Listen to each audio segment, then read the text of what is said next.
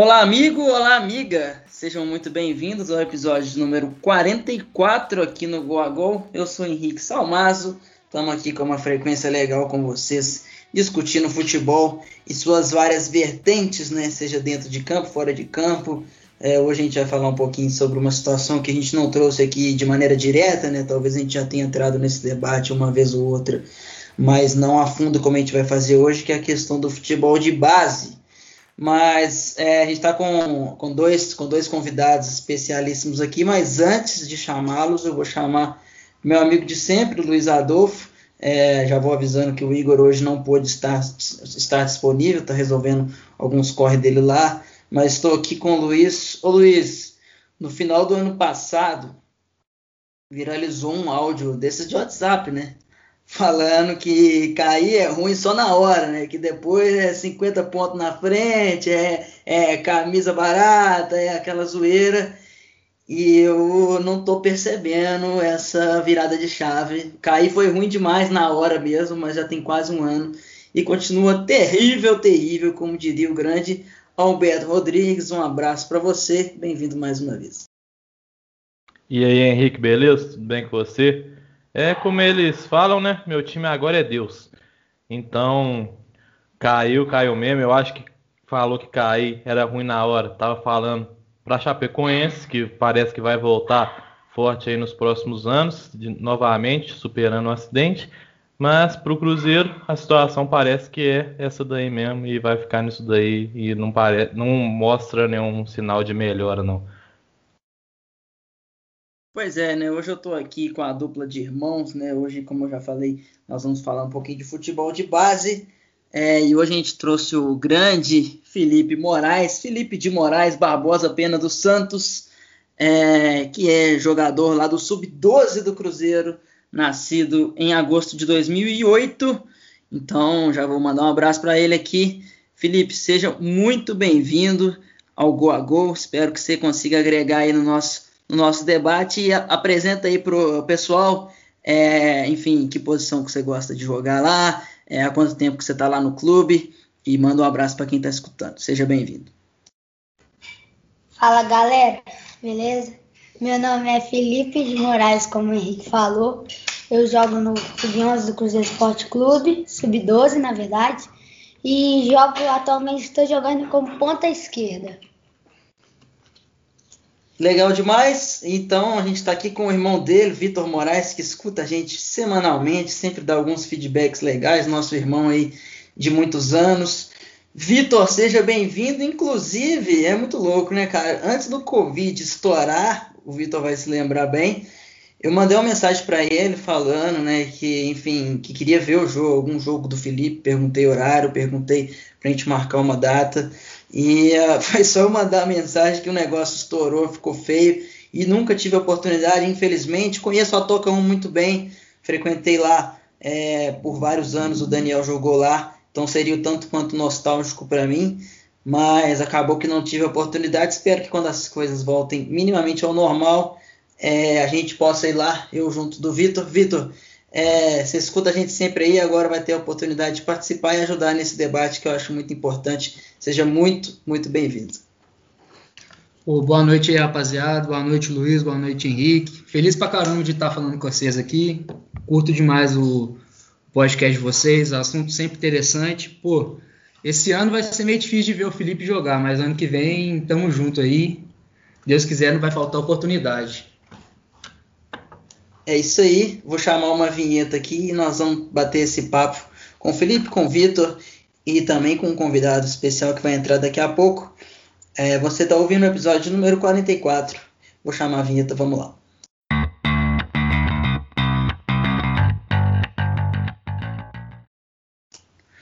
Pois é, eu queria, antes de tudo, perguntar para o Felipe como é que foi essa situação, já que eu falei de questão de pandemia agora. Felipe, eu queria que você falasse como é que foi a situação lá no Cruzeiro, ou seja, é, se vocês já voltaram a treinar, quanto tempo vocês ficaram parados e como que isso foi para você, né? Enfim, você treinou de casa, como é que foi essa, essa, diferença? E se vocês já voltaram, quanto tempo que já voltou, como é que foi essa situação toda aí nessa, nessa pandemia? Olha, no início eu achei, é, até hoje estou achando muito ruim, porque tipo assim, a gente não tem, não tem como jogar futebol em campo, essas coisas, jogar é, campeonato, etc. Mas eu estava fazendo uma academia em, um, em outro lugar, e aí quando estourou a pandemia, é, virou online. Aí eu estava fazendo exercícios online com um professor em uma sala. Aí é, foi, a gente foi fazendo, eu fiquei uns dois meses por aí fazendo. Aí até que o Cruzeiro chegou com os treinos online também. Que aí até hoje está acontecendo online. Que aí a gente treina, a gente tem treino físico três vezes por semana, na semana. E do, duas, duas vezes é, são palestras. Legal demais. E, e sobre. Vocês já voltaram a treinar é, presencialmente, com bola? Há quanto tempo? Como é que tá isso daí? Ainda não, mas tá para voltar. A gente, só, a gente até agora só fez, foi lá na Toca 1 fazer alguns exames do, do coração, etc. Legal. E esses treinos, é estranho, né? É, aula online, a gente já viu, mas treino online, ainda mais para um esporte coletivo, muito maluco, né? É, como é que foram esses treinos? Você acha que, claro que você queria, é o que você ama fazer, jogar bola, né, presencialmente, mas você acha que esses, que esses treinos, essas palestras, esses debates é, ajudaram, ajudaram a pelo, minimamente se sentir nessa, nessa rotina de pandemia? Como é que foram esses treinos online? Situação um tanto quanto nova para todo mundo, né? Olha, às vezes tem hora que é difícil adaptar com a plataforma e tal. Mas é, agora eu já tô acostumada a mexer, então fica tudo fácil, porque tipo assim, a gente só liga a câmera, fala boa tarde para todos da comissão técnica, com o pessoal, e aí o professor vai explicar o treino. Então é bem fácil até. Acho que tá ajudando. E, e tá ajudando algum... bastante, porque pra gente não ficar parado, essa é a única forma. E vocês têm alguma ideia de quando volta, Felipe? Talvez o Vitor também saiba dizer. Sim, o nosso, a comissão técnica do Cruzeiro falou com a gente que daqui um mês e meio por aí a gente vai estar tá voltando, mas com pequenos grupos. Entendi. É, assim, a gente, eu, claro que eu nunca joguei futebol é, de maneira mais séria, mas a gente mesmo jogando brincando e aí nós quatro vamos conseguir falar, a gente sente, né? Vitor e Luiz também a gente já jogou muita bola de maneira amistosa e mesmo assim a gente sentia a diferença se ficasse um mês sem jogar, dois meses sem jogar. Então imagina essa situação aí. É, enfim, mesmo que, que o Felipe, este, o Felipe e todos, os outros estejam, é, enfim, fazendo alguma atividade de casa, atividade separada, com certeza eles vão sentir o ritmo na hora de voltar, né? E enfim, como eu disse, ficar um mês parado, a gente já, já sente um pouco, você imagina mais de meio ano, né? Então, essa recuperação de, de tempo de bola, de, é, de um chute mais preciso, de uma noção de espaço, de tempo, talvez demore um pouquinho para acontecer, né? Ah, acho que é até por isso que não volta a ter campeonato esse ano, pelo menos, pô. Ah, os meninos estão esse tempo todo sem treinar, por mais que você, você esteja fazendo treino físico, não tem nada a ver com futebol, assim, né? É bem diferente, então sente muito ritmo, muito mesmo. E imagino a vontade de jogar, né? Porque a gente que joga só brincando uma vez ou outra, já fica, já fica com saudade de jogar uma peladinha. Imagino para os meninos que estão acostumados a jogar a bola todo dia, como é que tá sendo esse tempo aí. Ah, aqui em casa tá difícil, porque, tipo assim, por causa da pandemia a gente não pode ir pra quadra brincar, essas coisas assim. Aí tem hora que eu fico batendo bola aqui no apartamento. Aí a vizinha daqui de baixo xinga toda hora. É complicado. É, pois é, é o, é o, é o famoso novo normal, né? Então, a gente, para é, ajudar nesse debate, a gente chamou o nosso convidado, o Alan Nascimento, ele é treinador do Sub-10 do Cruzeiro. Então, ele inclusive não chegou a treinar o Felipe, ele está lá tem pouco tempo, mas para falar sobre futebol de base, eu chamei ele para a gente bater esse papo mais sobre a preparação É, na parte, claro que a tática e a técnica é importante, mas eu pedi para ele falar da parte mais do dia a dia, a parte mais humana e, enfim, sabendo que vários daqueles jogadores talvez nem vão seguir a carreira de, de, de jogador profissionalmente. Então, como que é lidar, né, esse olho no olho de maneira rotineira e vários outros aspectos? O Alan mandou um áudio aqui para a gente, a gente vai escutar.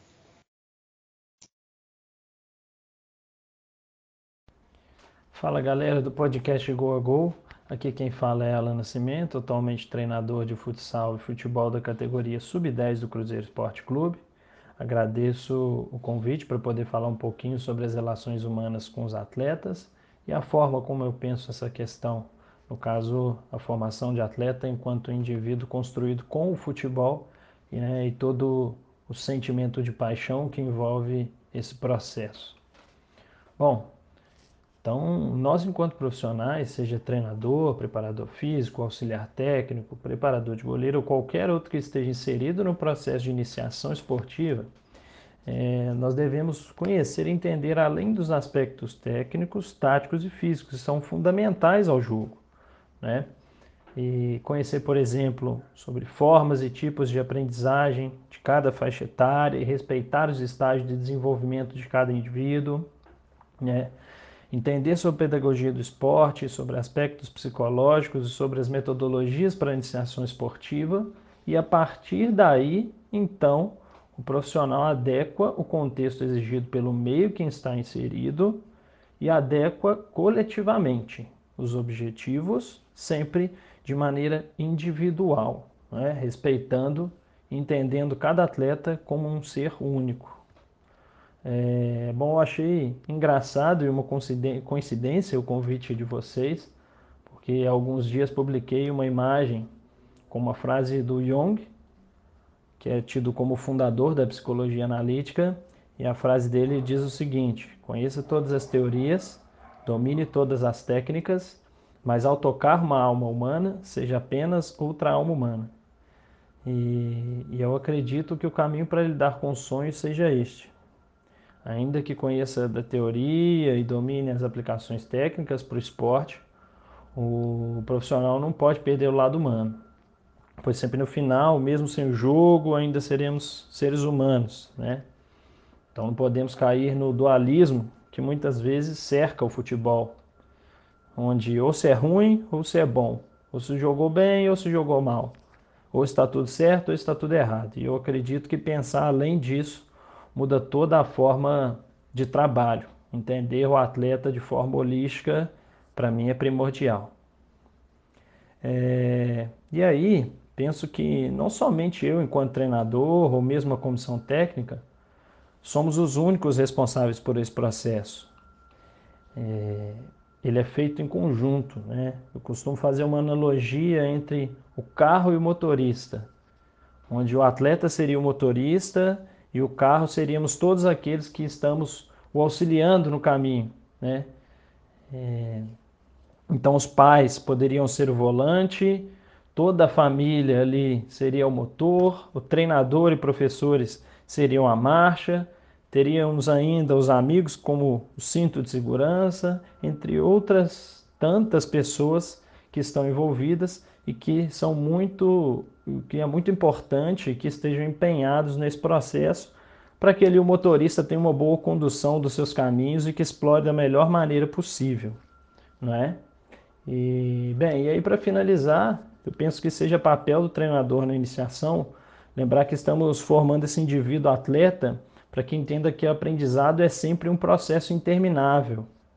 Então, considero fundamental que consigamos encorajar o atleta, desafiá-lo, motivá-lo a sempre estar disposto a aprender, desaprender e reaprender. É, tem um autor, o Alvin Toffler, um escritor, que ele escrevia muito sobre o futuro e ele, e ele fala uma frase que é bem interessante: O analfabeto do século XXI não será aquele que não consegue ler e escrever, mas aquele que não consegue aprender, desaprender e reaprender.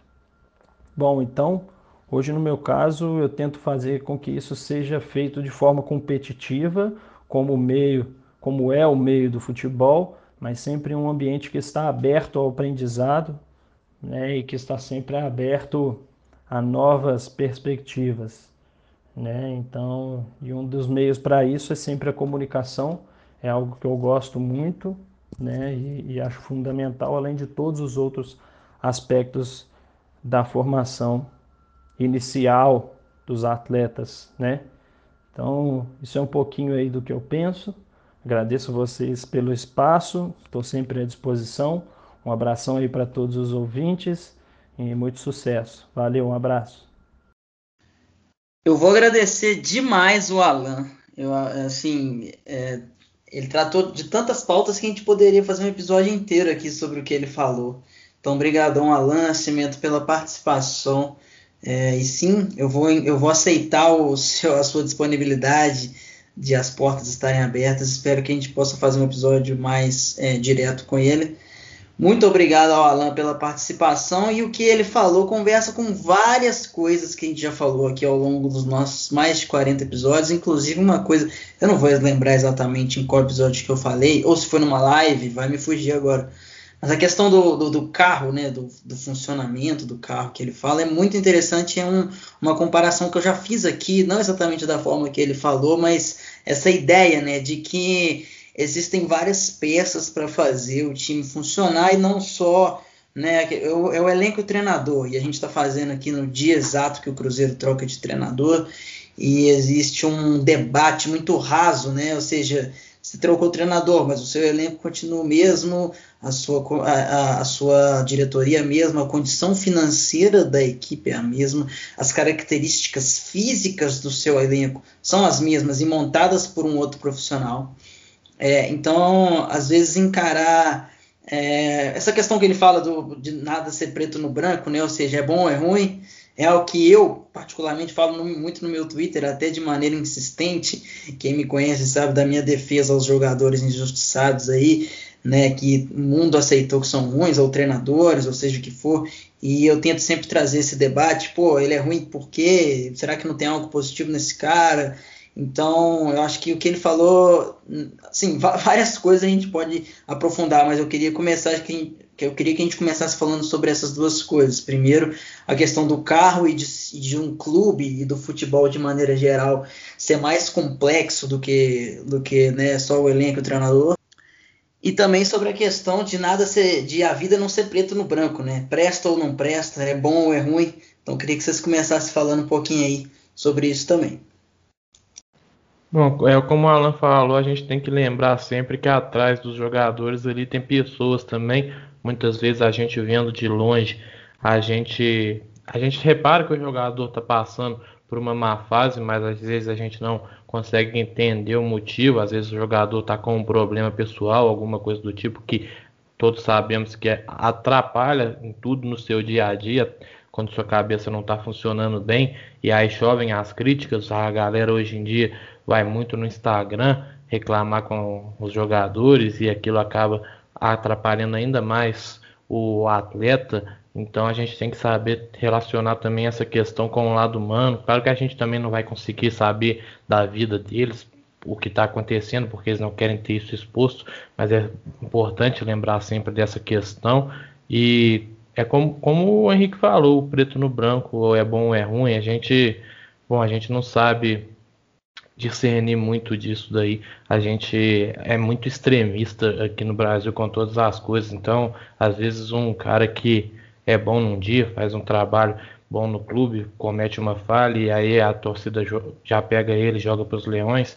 Então a gente tem que ter um, uma cabeça melhor um pouco para lidar com essa situação de, de como as pessoas são a, além da vida de jogadores dela. Não é, pô, é. Acho que depois, só depois que a gente vê meio por dentro ali do clube, do atleta, que a gente vê o quanto que as coisas externas influenciam no desempenho, e isso eh, vai muito na família, do que, que eles estão passando dentro de casa, vai no técnico dele ter compreendido o que, que, ele, o, que o cara quer dentro de campo. É, isso tudo faz muita diferença, muita diferença. E tem um episódio nosso, esse sim eu vou conseguir lembrar qual foi, que é quando a gente fala da, daquele, daquela discussão né, entre o Caio Ribeiro e o, e o, e o Casagrande a respeito da fala do Raí, que a gente chegou à conclusão de que para o futebol, a gente discutir futebol, a gente tem que entender de outras áreas, né? Então, ou seja, quem só de futebol entende, nem de futebol entende, né? Porque o futebol é muito mais do que o campinho, do que o 4-2-3-1. E a gente vê o Alan aí falando sobre autores, sobre livros que não tem absolutamente nada a ver com futebol. Então você consegue entender que uma pessoa que está nesse ramo, ela, tá, ela tem que estudar sobre o mundo, né? Que o futebol não é um universo à parte. A gente fala isso aqui semanalmente, de maneira até batida, mas eu acho que é um debate que falta na grande mídia. Que no futebol você pode bater, no futebol você pode ser racista, pode ser filha da puta e amanhã é outro dia. Então você vê o Alan buscando em outras fontes que não são né, o Guardiola, o Klopp, o Simeone, que sabem muito de futebol, claro que sabem, mas buscando de fontes sobre filosofia, sobre psicologia, sobre funcionamento físico, e ele até fala que é diferente é, a, a, faixa de idade do atleta, ou seja, claro que o sub-12 é diferente do sub-17, que é diferente do sub-20. Então, queria também que a gente que vocês falassem aí dessa questão de estar ligado em outros debates que não têm a ver com futebol diretamente, mas indiretamente te ajudam a entender também. Às vezes você está vendo um filme ali que não tem nada a ver com futebol, mas ele te dá uma lição que você vai levar para o futebol. Você está lendo um livro que não tem nada a ver com futebol, mas você vai aplicar na sua relação humana, e é exatamente o que o Alan faz. Espero que outros treinadores e profissionais do futebol façam. E queria que vocês falassem um pouquinho sobre isso também, né? essa, essa importância de entender o mundo é, externo para também entender a, enfim, saber lidar com futebol é, de maneira rotineira, como ele faz e como o Felipe também vive. A gente contextualiza muito futebol com a política aqui no podcast, mas não é só futebol e política que se misturam, também a área cultural está envolvida, entre muitas outras coisas. Tanto que uma prova disso nas nossas dicas, a gente traz grandes vezes conteúdos relacionados a outros temas também, que muitas vezes esses conteúdos nos ajudam a entender um pouco do que é, não, não o jogo em si, mas o que é o convívio ali. Eles falam muito que um. Eu não lembro quem, quem falou isso, mas que um sociólogo precisa passar pela arquibancada de futebol, é lá que ele aprende muitas coisas sobre a vida, mas o contrário também, né? Uma pessoa uma pessoa no futebol também precisa entender de sociologia para compreender o futebol, né? Essa essa nova diretoria do Cruzeiro, eles estão focando muito nisso do, do atleta ser mais que um atleta, ele também ser um, um cidadão, ser uma pessoa boa. O, o, diretor da base, Gustavo, Gustavo Brandão, Gustavo Ferreira, Gustavo Ferreira, perdão, ele teve uma live com os pais há pouco tempo tipo, falou que hoje um, um jogador do Cruzeiro não, não, vai ser aceitado ele ter qualquer tipo de preconceito, é, não, um racismo não vai aceitar, machismo, homofobia, tipo, isso aí já é uma coisa ridícula de, de uma pessoa hoje em dia, sabe? E é importante eles falar isso com os meninos desde, desde a cidade, desde os 12, 11 anos, porque... A gente não teve esse contato, né, Vitor? Não, nem um pouco. nem um pouco. É muito importante, pô, porque agora que os meninos estão formando caráter, sabe? E você pode mudar a cabeça de alguém agora, então é importante demais. É, eles focam nisso de que não pode deixar de estudar hora nenhuma, que eles vão cobrar boletim, essas coisas dentro lá. Então, pô, eu acho interessante pra caramba, velho, porque hoje você vê que o mundo tá repleto de, de, de atleta que, que assume alguma coisa, põe a cara a tapa em, em, um monte de situação que, de preconceito, sabe? Isso é importante pra caramba, velho. Porque esses caras são as inspirações dos meninos hoje em dia também. É, então, esse, contexto que a gente vive de, de, Black Lives Matter e até a gente vê em outras áreas, como, sei lá, o próprio Lewis Hamilton, por exemplo, frequentemente mete a cara. Então, acho que é importante sim. E vou, vou falar o mais uma vez. protesto que teve na NBA também, ficaram dias sem ter jogos. Exatamente. E assim, o Vitor falou sobre esse tipo de debate desde cedo. Eu falei brincando aqui, mas é verdade. Eu, com 12 anos, ninguém nunca tinha chegado para mim e falado sobre homofobia. E se tinha, eu caguei. Entendeu? E, então, é, a gente não é, teve esse Henrique, contato. Eu é lembro de um vídeo do Thiago Ventura, inclusive, que ele fala um pouco disso, que quando a gente tinha essa idade, todo mundo ficava zoando o outro de viadinho. A gente, a, a gente entendia que ser viadinho era ruim, mas a gente nem sabia o que era ser um viadinho. E é importante ter esse contato e aprender sobre isso desde novo. Não que e viadinho não é ruim, obviamente. É, pois é.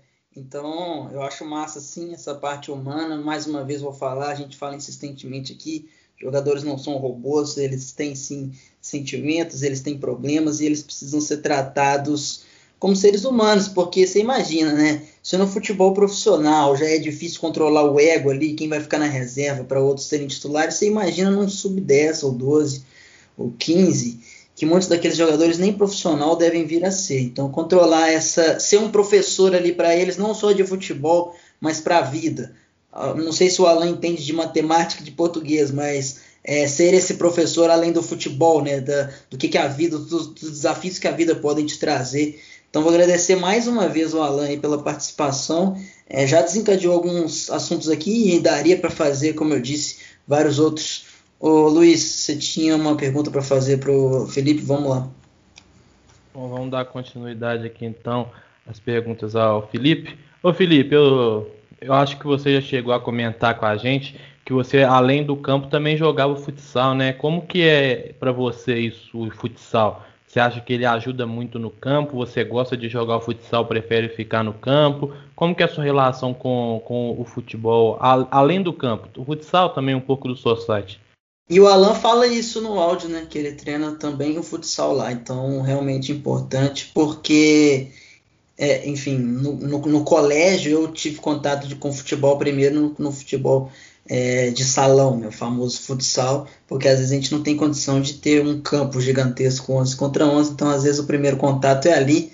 Enfim, te interromper, Felipe, vamos lá falar sobre um pouquinho sobre a importância do futsal, se você gosta, se você tem costume, como é que é? Primeiro queria mandar um grande abraço para o Alan e respondendo a pergunta do Luiz, o futsal ele é muito importante para o campo porque faz o jogador pensar mais rápido, ter um raciocínio mais rápido. E eu não gosto muito do futsal não, para falar a verdade.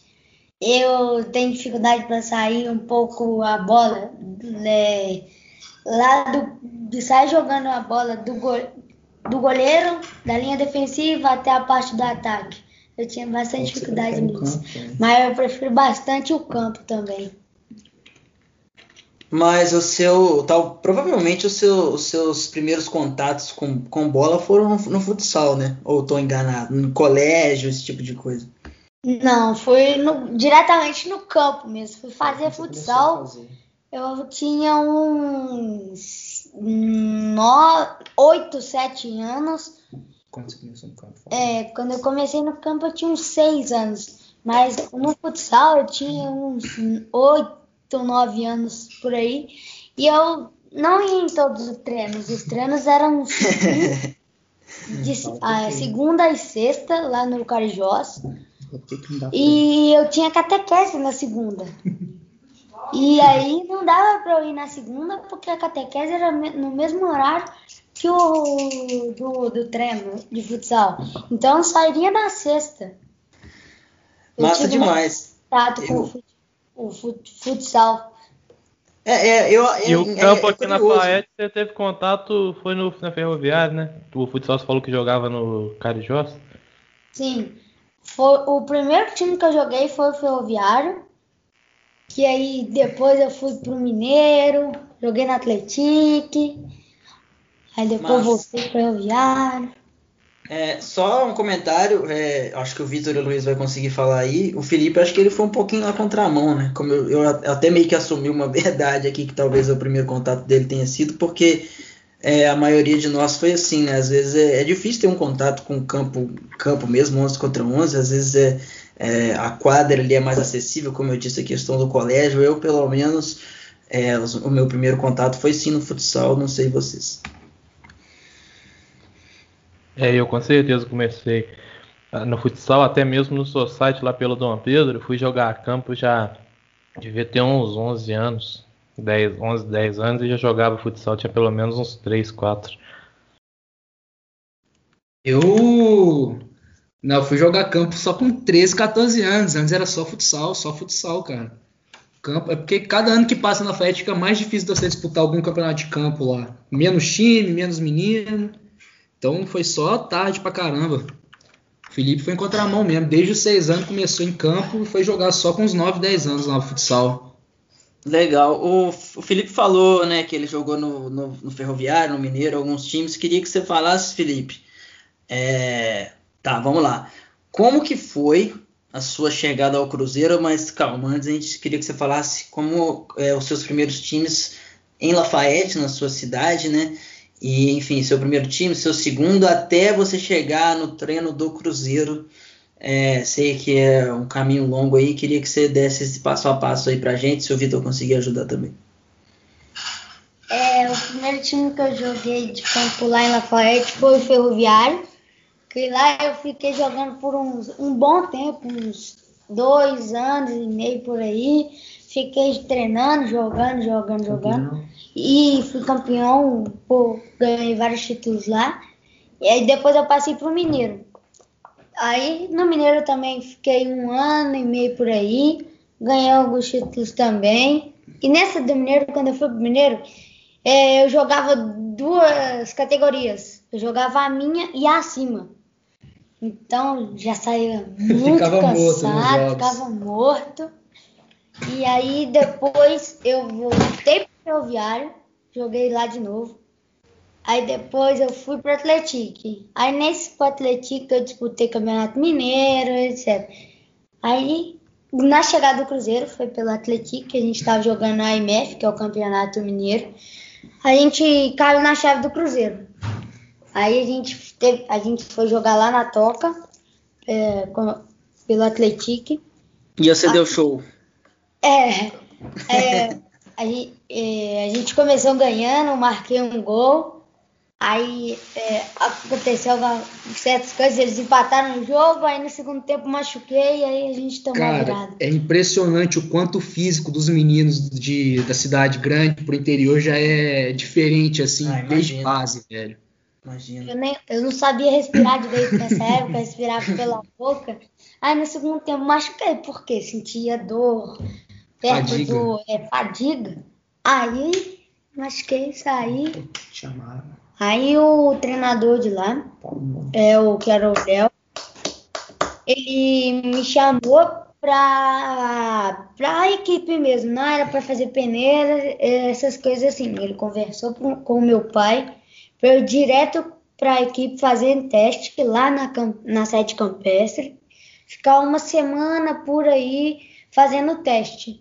Aí eu fui lá, fiz, fiz, fiquei essa a semana treinando, faz, sendo observado pelo Léo.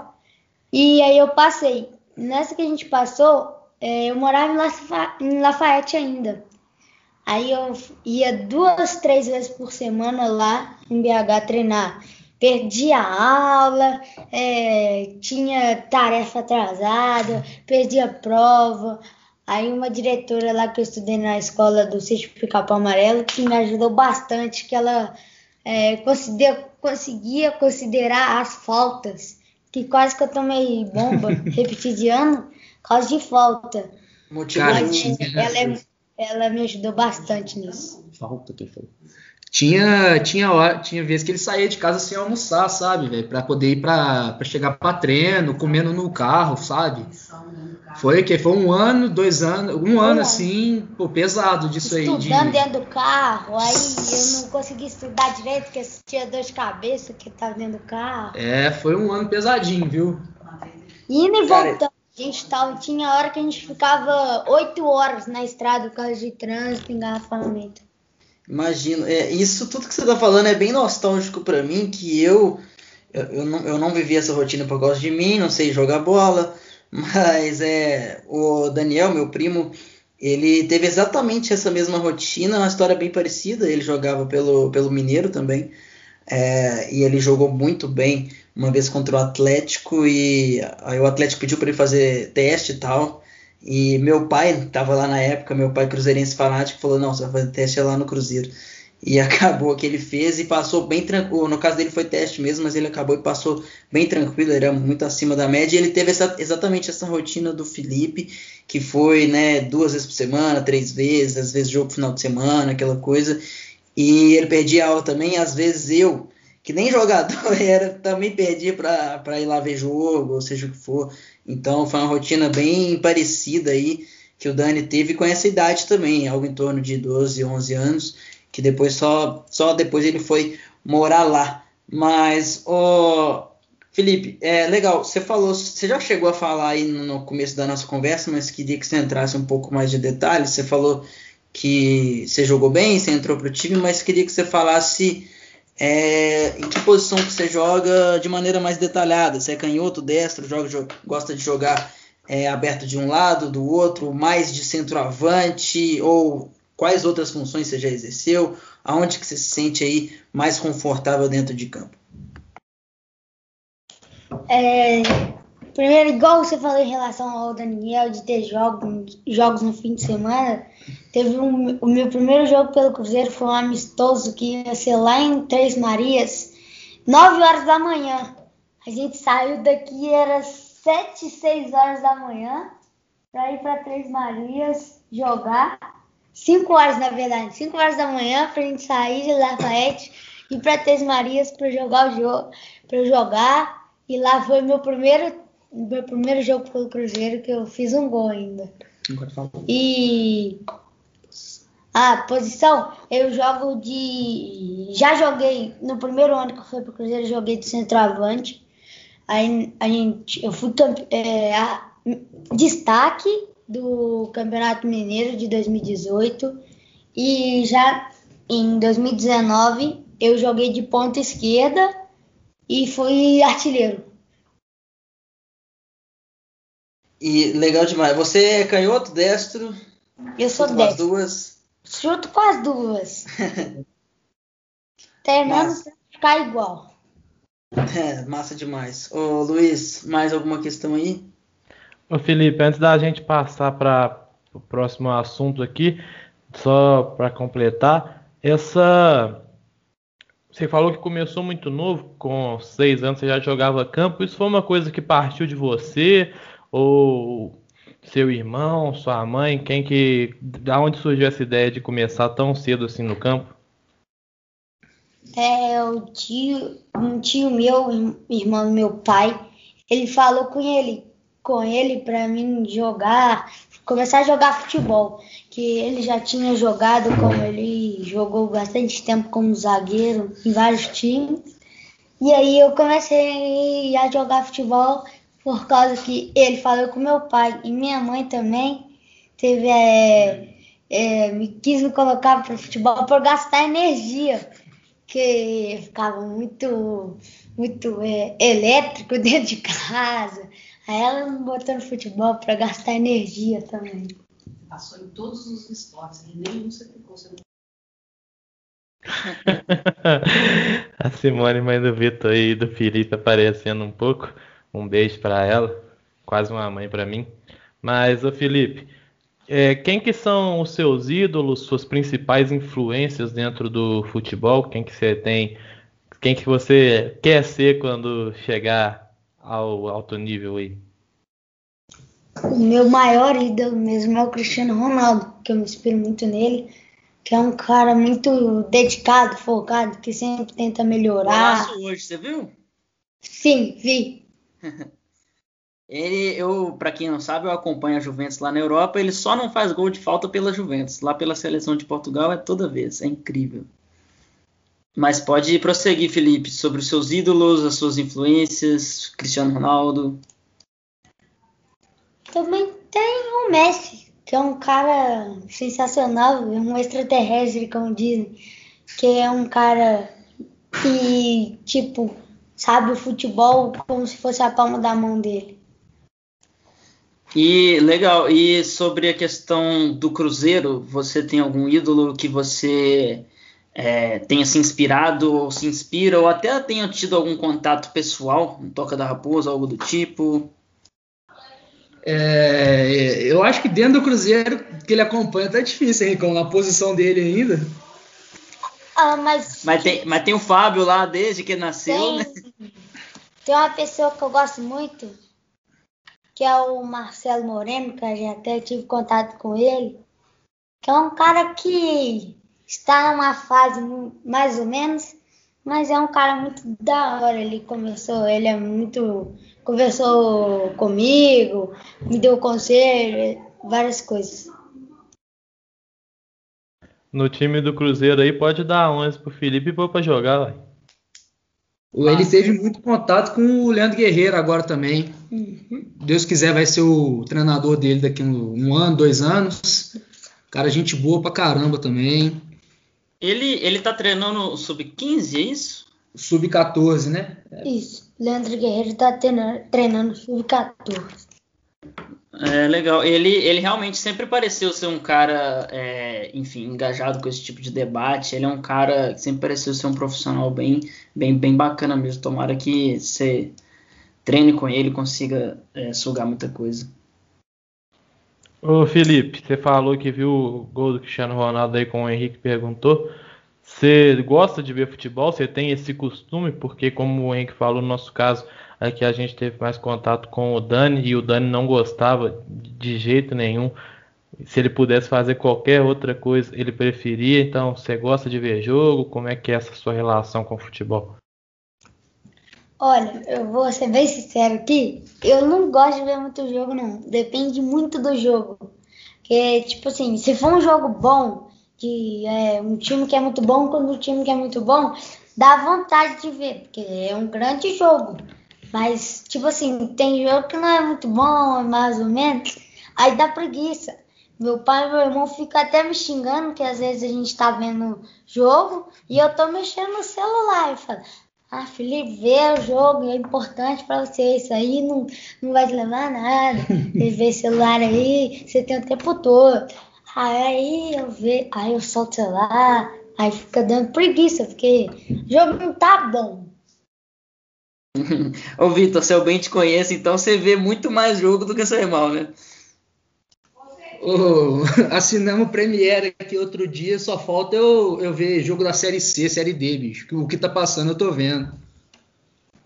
É, eu, eu cheguei a comentar com o Luiz em off aqui que teve uma entrevista do Rafael Sobes uma vez falando que ele não gosta de futebol, que ele que a vida dele não é isso, não tem nada a ver com isso e tal. Então, assim, é, eu não tenho dúvida que a gente, a gente, eu falo, eu, o Luiz, o Igor também que participa aqui, e o Vitor também gosta muito de futebol também lá na Europa. A gente acompanha muito mais que uma grande porcentagem dos jogadores, né? Se a gente sentar aqui para conversar sobre, vai, o time do Napoli, a gente consegue fazer um, um, uma riqueza de detalhes que com certeza um Rafael Sobres da vida não, não, não, não conseguiria e provavelmente não queria, né? Não, não, se importa com isso, igual a gente se importa. Meio maluco isso, né? A gente que não tá no meio gosta tanto e muita gente tá no meio e não, não, não faz tanta questão, né? Acho que a questão do, deles viverem o futebol ali quase todos os dias tira um pouco dessa vontade deles, né? Chegar em casa eles querem fazer qualquer outra coisa. A gente fica em casa aí fazendo nada e quando passa um futebol a gente dá graças a Deus para ter alguma coisa para assistir, por mais feio que seja o jogo. Acho que o próprio Cristiano Ronaldo falou uma vez que tipo ele tá em casa ele não quer nem chegar perto de futebol, ele vai ver série, documentário, umas coisas assim, mas futebol passa longe. Tem uma entrevista do Felipe Luiz antes da Copa de 2018, que o GE fez uma entrevista com um por um, e ele fala que ele via muitos jogos, que ele vê muitos jogos, né? Provavelmente ainda vê, mas ele fala que ele me pareceu vir de uma família com mais condição financeira do que a média. E ele fala que desde mais novo ele sabe falar outras línguas, ele gosta muito de ver jogo, ele gosta muito de saber de outras culturas. Então eu achei realmente muito legal essa entrevista e realmente é raridade. Né? Muita gente é, não faz muita questão de acompanhar. Ô Felipe, eu queria que você falasse agora um, sobre um assunto que é um tanto quanto delicado para todo mundo, mas que com certeza mexeu com você e mexeu comigo também. Eu queria que a gente falasse sobre a dona Salomé, que eu lembro de ver você postar no Instagram poucos dias antes dela infelizmente falecer, que enfim, ela, sobre a rotina dela lá com vocês e a presença dela e tal. E antes de eu passar a palavra para vocês, eu vou explicar por que, que esse esse assunto é espinhento para mim também. Eu a conheci antes do Felipe nascer, né? Muitos anos atrás que o Daniel jogava também na base, provavelmente também ali com seus 12 anos, e ela ia em todos os jogos com a sua inconfundível raposinha. E foi lá que eu a conheci, não sabia que ela era uma torcedora símbolo, eu também era muito jovem. E a partir dali eu tive ela como essa torcedora símbolo, e aí eu comecei a ficar mais velhinho em mais jogos, e sempre havia lá, e sempre me fazia lembrar do Daniel, enfim, da, da base, sempre soube que ela teve esse, esse amor pelo clube, não só né, o futebol profissional masculino, que é o que a gente acompanha, mas jogo do vôlei ela tá lá, jogo da base ela tá lá, e não tô falando de sub-20 não, tô falando de sub-12, 10. Então, enfim, infelizmente Dona Salomé morreu, infelizmente o Daniel também morreu. Então, um assunto que é muito delicado aqui para mim, eu me, me emociono na hora de falar, mas queria que o Felipe falasse sobre ela e sobre, enfim, se ela ia nos jogos, nos treinos, como é que era ter né, uma torcedora tão fanática assim é, para te passar incentivo, para te passar aquele amor que às vezes alguém com muito mais conhecimento teórico do que ela não conseguiria passar essa parte mais humana, que aí também vai conversar com, uma, com o áudio do Alan. Enfim, falei demais. Felipe, fala um pouquinho sobre Dona Salomé, por favor. Pra gente, é, ela era a nossa vovó que, que a gente chegava no treino desanimado, que perdia um jogo, ela sempre estava lá com a gente, sorrindo, brincando, é, sempre estava lá na torcida, apoiando a gente. É uma, uma pessoa incrível, que, tipo, mesmo nos dias de chuva e de sol, ela sempre estava lá com a gente, apoiando a gente, torcendo. É, minha mãe até gravou um vídeo dela no jogo contra o Atlético, ela tava lá gritando, torcendo, cantando. Era uma pessoa incrível. É, infelizmente faleceu de desgosto por uma diretoria é, criminosa. Não tenho medo de falar, de usar essa, de usar essa expressão por aqui.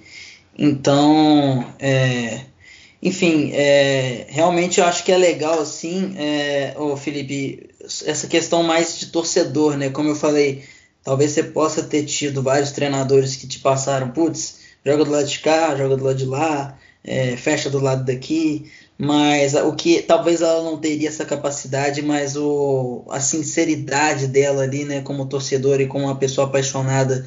É, e eu não vou falar apaixonada pelo futebol, ela é apaixonada pelo Cruzeiro, porque eu já a vi algumas vezes em jogo do vôlei, entendeu? Em jogo, como eu disse, que seja futebol feminino, que seja base, que seja profissional. Então, o negócio dela é Cruzeiro. Cruzeiro, se o Cruzeiro montar um time de, vai, de beisebol, ela vai estar, tá, ela estaria lá com toda certeza. Então, como que é ter esse, esse incentivo? Claro que o treinador e a parte teórica é importante, mas essa parte mais de paixão de torcida, você vendo desde cedo, é, realmente é um incentivo a mais, né? Cara, eu, eu lembro de ver. De, ela ia nos jogos dos meninos no futsal, no Barro Preto, e tipo, tava em treino dos meninos na Campestre, que é lá perto da Pampulha, do outro lado da cidade, sabe? Sempre acompanhando os meninos mesmo. Ah, faz muita falta, faz muita falta um, uma pessoa tão ilustre igual ela. É, massa demais. É, é sempre bom ter esse tipo de torcedor símbolo, né? A, a dona Salomé a gente até homenageou um episódio para ela quando a gente fez um, um, episódio no final do ano passado falando sobre os culpados desse buraco que o Cruzeiro se meteu e ainda está dentro dele. A gente homenageou a ela que com certeza morreu de desgosto. Felipe postou uma foto com ela poucos dias antes e ela estava sorridente, feliz. Então, é, realmente o, a questão do rebaixamento destruiu ela. É, enfim, não tem muita crença para falar que ela vai estar num lugar melhor. Infelizmente, é, morreu de desgosto mesmo e tomara que tenham várias outras Salomés aí, não só pelo Cruzeiro, mas para o futebol e para o esporte de maneira geral. Que a gente fala aqui semanalmente que não é só né, futebol dentro de campo, mas essa parte mais é, apaixonada que também faz parte do ser humano de maneira irracional. É sempre bom é, ser, de, ser debatida e estar tá ali né, com um incentivo a mais eu vou agradecer demais os irmãos aí né, Moraes Pena e etc., pela participação. Eu acho que deu para falar muito sobre, como eu disse, base é um assunto muito legal, mas a gente nunca tinha trazido aqui né, pessoas do ramo, tanto o Felipe e o Alan também ajudou, e o Vitor também é, vive essa rotina junto com o Felipe, então é, acho que agora deu para ficar mais claro aí. Espero que quem ouviu aí tenha, tenha gostado. Vou agradecer demais aí vocês dois. Vou deixar a palavra aí para vocês. É, deixar um recado aí para quem está ouvindo sobre, enfim, tratar o futebol de base com um pouco mais de seriedade, algo que vocês veem aí nos bastidores que é pouco comentado. E deixo aí para vocês dois e agradecer mais uma vez. É, Pô, eu só agradeço, rapaziada. Só agradeço você ter escutado esse tempo todo aí. Agradeço a oportunidade de ter dado para o Felipe falar aí. É, base é uma coisa muito importante, velho. Muito importante mesmo. Acho que quando os clubes descobrirem que é a base que sustenta eles, eles vão dar mais valor, igual o Cruzeiro tá dando agora. É... Dá um tchau. É, também só agradecer o Henrique o Luiz Adolfo pelo convite e os ouvintes Nunca desista. que estão escutando o podcast. É, aí o próximo podcast aí, se tudo der certo, é, é ele profissional e vocês na, na grande mídia aí. Tomara, né? Então, então é isso aí. É, todo sucesso do mundo pro Felipe, como a gente já falou aqui insistentemente, não só no futebol, mas como também na vida, né? E que essa passagem dele pelo futebol é, tenha, enfim, é, acrescentado em várias outras esferas da vida, porque é o que a gente tenta trazer aqui, um pouco fora do que vocês costumam escutar na grande mídia. Manda para seus amigos, suas, suas amigas é, esse episódio, esse debate. Vou chamar uma vinheta aqui e nós vamos para as nossas tradicionais dicas. Pois é, eu. Para quem está chegando aqui de paraquedas, né? Quem não, quem não acompanha a gente é, saiba que todo final de episódio a gente dá algumas dicas e, e no áudio do Alan a gente falou sobre, enfim, essa questão dele de, de ter um contato maior com literatura, com cultura de maneira geral para entender o esporte. Então, todos os últimos 5, 7 minutinhos aí dos nossos episódios tem, tem dicas das, das mais variadas aí para vocês. Hoje eu vou deixar é, o último livro que eu li, que na verdade eu acabei hoje, que é um livro. Eu nunca tinha lido Agatha Christie, cara, que ela é, enfim, um dos principais nomes aí da questão de suspense policial e tal, e não sobrou nenhum. É o título do livro, um livro que te deixa tenso pra caramba, é um mistério ali que você só vai entender ele nas últimas 5, 10 páginas, você fica o tempo todo perdido. Quem, quem é o tal do assassino? Então, é um livro que me prendeu demais Vou indicar também o canal do Eloy Casagrande, baterista do Sepultura. Ele, para mim, um dos melhores do mundo atualmente. E ele tá nessa, nessa vibe de pandemia. Ele tá fazendo vários vídeos aí, bem aleatórios. Ele fez um vídeo recente aí falando da entrada dele no Sepultura. Putz, ele é bem mais novo que a banda, não só que os caras, mas talvez que a banda. Então, falando sobre a entrada dele, falando sobre o que ele gosta de consumir. Eu tô acompanhando, tem alguns covers dele de bateria de outros estilos, uns estilos que não tem nada a ver com o que a gente vê ele tocar. Então o canal dele tá bem legal. E, pô, fiquei por aqui. Deixa aí com Luiz e os irmãos aí para deixar uma dica pro pessoal. Bom, eu vou falar um pouco da série The Boys, que eu já indiquei a primeira temporada dela em outros momentos, mas acabou de lançar a segunda e tá um excelentíssimo nível. Lançaram três episódios, depois vão lançar o resto. E ela trata da vida dos super-heróis, mas sem ser desse do ponto de vista que a gente costuma ter da vida deles mesmo, fora da, das mídias, de, as, das pessoas que são os super-heróis. E também vou indicar aqui um documentário de uma hora tem no Prime, As Copas por um Clique, que fala um pouco da seleção brasileira, do ponto de vista dos fotógrafos, com vários cliques interessantes, tem lá no Prime, fica a indicação aí, interessante pra caramba. As minhas indicações são duas séries que passam no YouTube, que é a Vai Pra Cima Fred, que é o do Fred do Desimpedidos, e a Bravo Reality, que a Bravo Reality é um são vários garotos que o sonho deles são, são ser jogadores de futebol e que eles vão para um alojamento, ficam lá fazendo é, jogos entre os times que formaram lá. E como é difícil para um garoto de, de, de 15 a 21 anos, que é a idade do meu irmão, é, ficar longe da família e ficar longe da família em busca do seu sonho. E a do Fred é que é uma série muito legal que eu assisti que passa sobre que ele sempre quando que ele, o sonho dele era ser jogador de futebol. Ele, ele viu o Falcão, ele ia lá em Santos ver o Falcão jogar e hoje o Falcão é um grande amigo é dele, é está ajudando ele lá né? Sorocaba. É, conheceu o Cristiano Ronaldo ainda. E ele é fãzaço dele. E se, se vocês puderem ir lá no meu Instagram, é arroba Felipe FM11.